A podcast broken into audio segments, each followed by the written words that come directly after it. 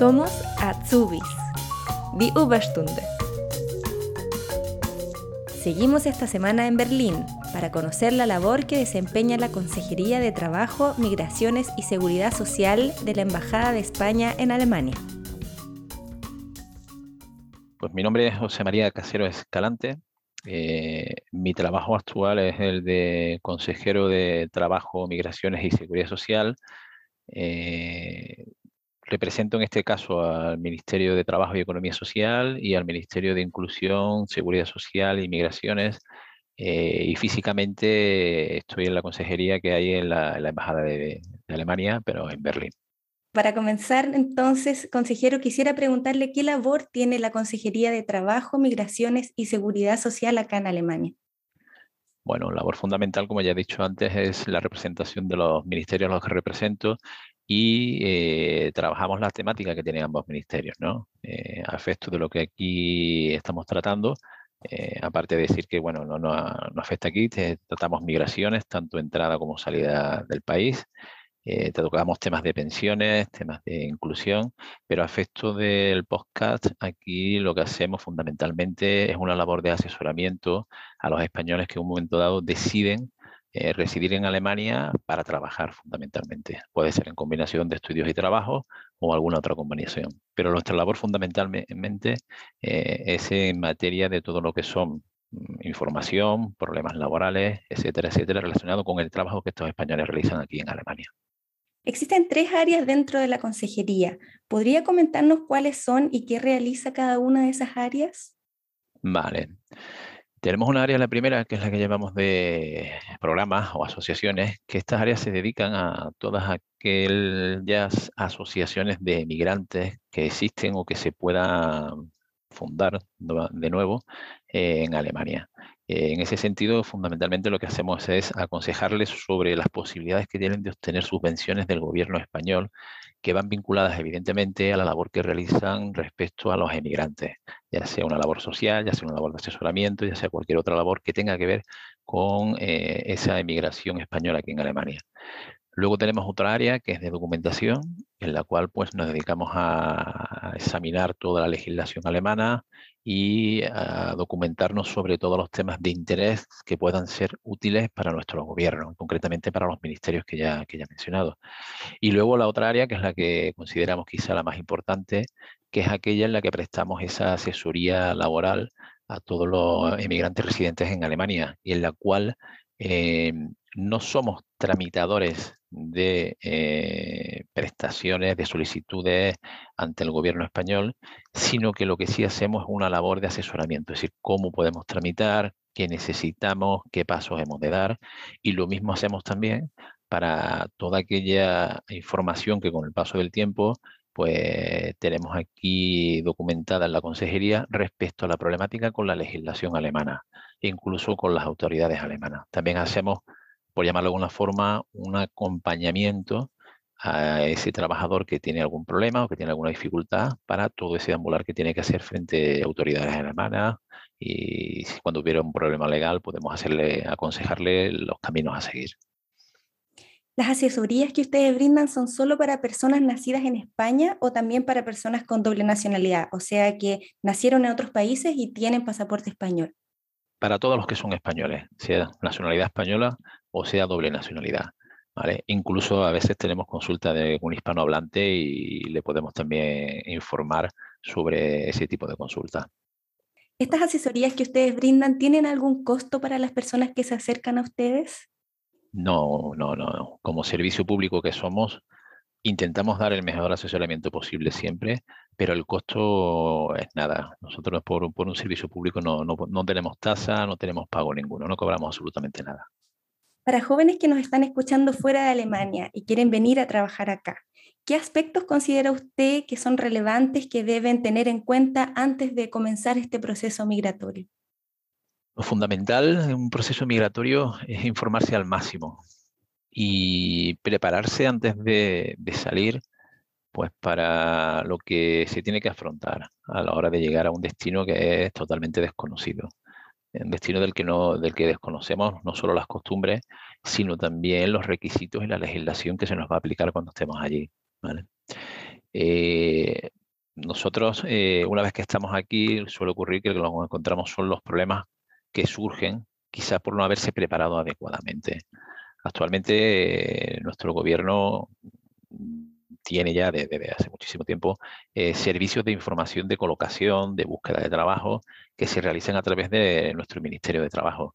Ahí les puedo mencionar no solo las oficinas de empleo, la cual tienen una parte dedicada a ese trabajo internacional, no solo Alemania, sino también la red EURES, que eh, está en contacto con todos los países europeos, una red europea, y concretamente con Alemania, pues los programas de, movilidad, de programas de formación, eh, formación profesional. Las empresas alemanas se dirigen a EURES España y a través de eh, EURES eh, pueden estar informados no solo de las ofertas de trabajo, sino también algo muy importante de esas ayudas que el gobierno español pone a disposición de todo aquel que quiera emigrar y trabajar en un país como Alemania. ¿Existe actualmente algún programa con respecto a la formación profesional de cooperación entre España y Alemania, como el que fue MoviPro? ¿Y qué incidencia tiene la consejería en estos programas? Bien, eh, actualmente de MoviPro quedan algunos residuos. Hay alguna comunidad autónoma como Cataluña que sigue trabajando porque tiene algún convenio específico con algún lander, con algún estado federal. Eh, yo lo que le recomiendo y donde tenemos que ir es a, la, red que, acabo de mencionar anteriormente, que es EURES, ¿vale? Nuestra intervención ahí, pues está, eh, estamos en cooperación con, con, la red EURES España, estamos también en cooperación con la red EURES Alemania, de tal forma que el programa que estamos implantando, ahora que hemos pasado el tema de la pandemia y estamos otra vez haciendo todo vida normal, el programa que estamos implantando a través de las oficinas que tenemos repartidas de la consejería en los distintos estados, pues estamos eh, recibiendo información de esos grupos que vienen a través de esta red y concertamos con eh, bien la empresa o bien con eh, la agencia de empleo, que en este caso está haciendo de, intermediario para hacerles una visita, presentarnos a este grupo de chicos o profesionales que, vienen para recibir esa formación, ese trabajo al mismo tiempo, y presentar la consejería presentar nuestras oficinas, al objeto de que se sientan no ya solo acompañados por la consejería, que somos parte de la embajada, sino para darle unas, unas nociones de qué es lo que hacemos. Esto que estamos haciendo aquí en este podcast les explicamos y para que si en cualquier momento tengan algún problema, eh, puedan dirigirse directamente y no haya una pérdida de tiempo, una búsqueda de dónde puedo informarme, sino que ya anticiparnos y que puedan contactarnos inmediatamente que surja algún problema. Españolas y españoles que se encuentren en Alemania trabajando y tengan una situación de incumplimiento de contrato o acoso laboral, ya sea cursando una Ausbildung o en otro trabajo, y tienen miedo a denunciar o cambiarse de trabajo, ¿qué pueden hacer? Informarse.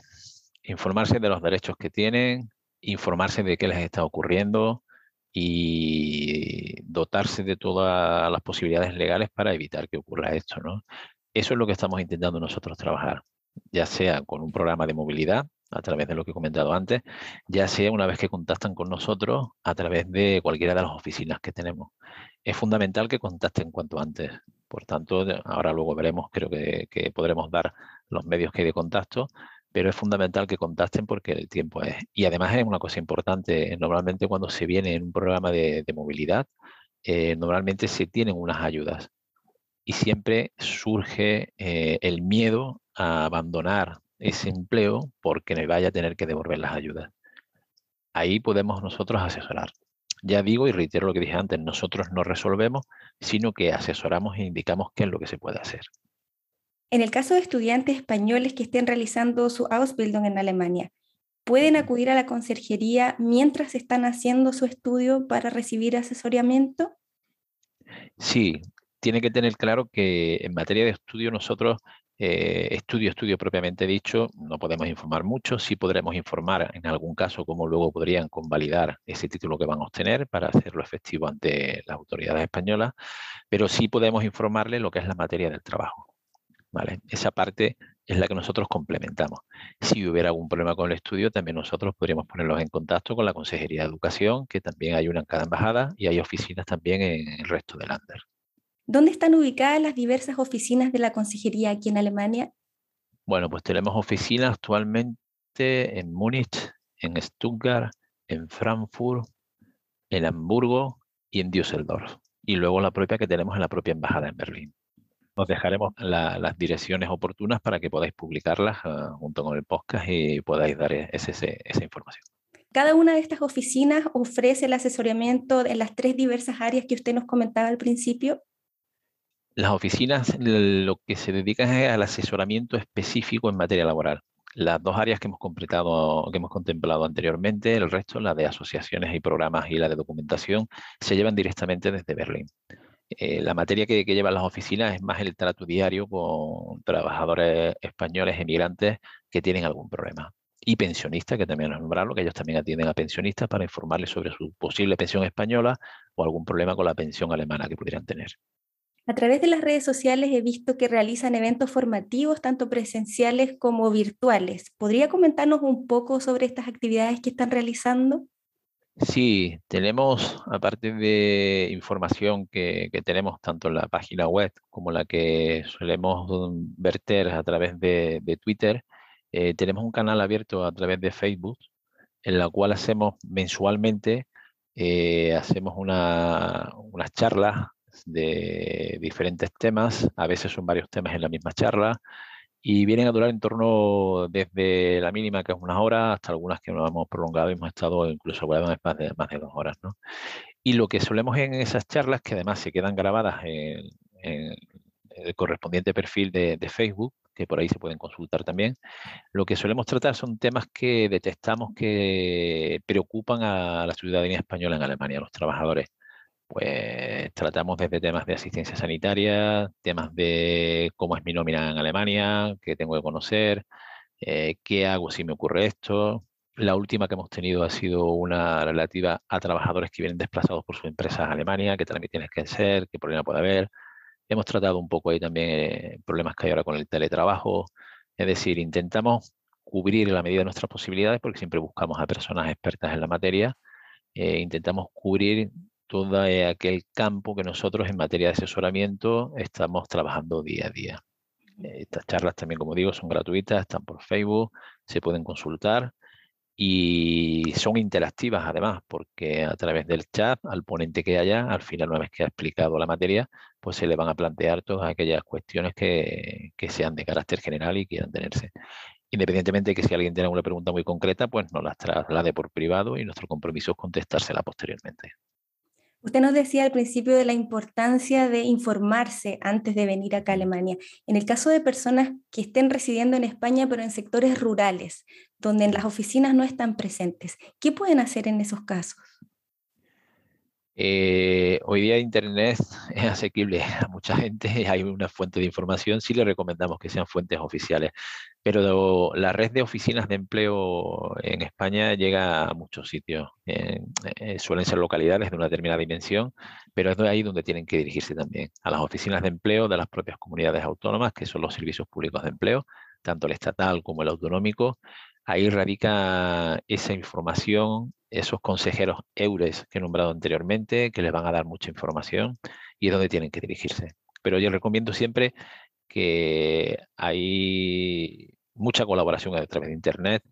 Eh, vuestro podcast, como hemos comentado anteriormente, es muy, muy proactivo, muy eficiente y el hecho de que nos hayáis convocado significa que queréis dar información fidedigna, fiable y yo recomiendo siempre que, salvo cuestiones como la vuestra, pues se dirijan a, sitios oficiales para que esa información sea cierta y verdad. Que no nos dejemos llevar. En Alemania todo el que va le dan 2.000 euros para antes de empezar a trabajar. No nos dejemos llevar por esas cosas que, en realidad no son ciertas y si son ciertas hay que ir a buscarlas donde realmente se puede saber que son ciertas, que son fuentes oficiales. Muchas veces eh, cuando hablamos de derechos laborales y de leyes propiamente tales, es difícil entender el lenguaje. Usted dice que los eh, consejeros de EURES eh, entregan información clara. En el caso que una persona joven, que, este lenguaje le, sea un poco esquivo a veces, ¿es recomendable que vuelva a preguntar si no le queda algo claro? Por supuesto que es recomendable y si le queda duda, eh, contacte con la consejería a través de, de, correo electrónico, a través de redes sociales, contacte con nosotros. Si incluso si le han explicado algo en la oficina que haya estado en España y tiene alguna duda, no solo aquí podemos contactar a los españoles que están aquí en Alemania, sino también cualquier español que nos contacta desde España va a tener nuestro apoyo y, en todo lo que podamos le vamos a informar, le vamos a explicar. Tenemos mucha paciencia para informar, no, no, no nos rendimos a la primera. Qué bueno, eso es importante saberlo para que quienes nos escuchan se atrevan, den el paso, pregunten y si no queda claro que vuelvan a preguntar porque es muy importante, como dice usted, tener claro o sea, el sistema alemán es bastante complejo, pero por lo menos lo que uno vaya a hacer, entender a lo que va, ¿no? Correcto, correcto. Y para nosotros el que hay detrás de un correo electrónico es una persona, que es un momento difícil, que hay una incertidumbre, a veces hay muchos nervios y es lógico que las cosas pues de primera no se entiendan. Comprendemos todo eso porque la mayoría de nosotros nos ha pasado al venir para acá, aunque trabajamos en un sitio oficial, eh, tenemos personal laboral, algunos somos funcionarios, yo soy funcionario, pero el venir aquí es un paso duro y hay que tenerlo muy claro. Y por eso digo que entendemos la situación muy bien. Para ir terminando, consejero, ¿podría regalarnos algún consejo desde su rol actual, pero también como extranjero viviendo en Alemania, ya sean temas de integración o aprendizaje del idioma? El consejo es tener paciencia y voluntad, no rendirnos a la primera no rendirnos a la primera. Eh, yo estoy en Berlín, he venido a Berlín. Berlín tiene muchas complicaciones, sobre todo al llegar al principio, por ejemplo, el tema de búsqueda de vivienda. Y aparte de estar informado, hay que tener paciencia y no desesperar. Y el idioma, que también estoy igual con el idioma, eh, es voluntad, voluntad y voluntad. Y ya un consejo de vida, que yo me lo aplico a mí mismo, si te caes, hay que volver a salir. No podemos quedarnos ahí de brazos cruzados y diciendo esto me puede. Hay que dar, el paso de la migración es, muy complicado y las personas que lo dan tienen, son fuertes de por sí, porque es una decisión muy difícil. Pero hay que ser muy persistente. El primer año es el más complicado. Yo llevo todo tan solo cuatro meses, voy a hacer ahora, pero le hago caso a los expertos de aquí que tengo en la consejería que me dicen que el primer año es el complicado, ¿no? Y conté con eso después de cuatro meses ya muchas cosas se van arreglando, pero porque la voluntad de cada uno es fundamental. Qué importante lo que dice. Y para quienes nos escuchan y quieren ponerse en contacto con la conserjería, ¿cómo pueden llegar a ustedes? Bueno, lo más rápido, eh, tenemos un correo que es alemania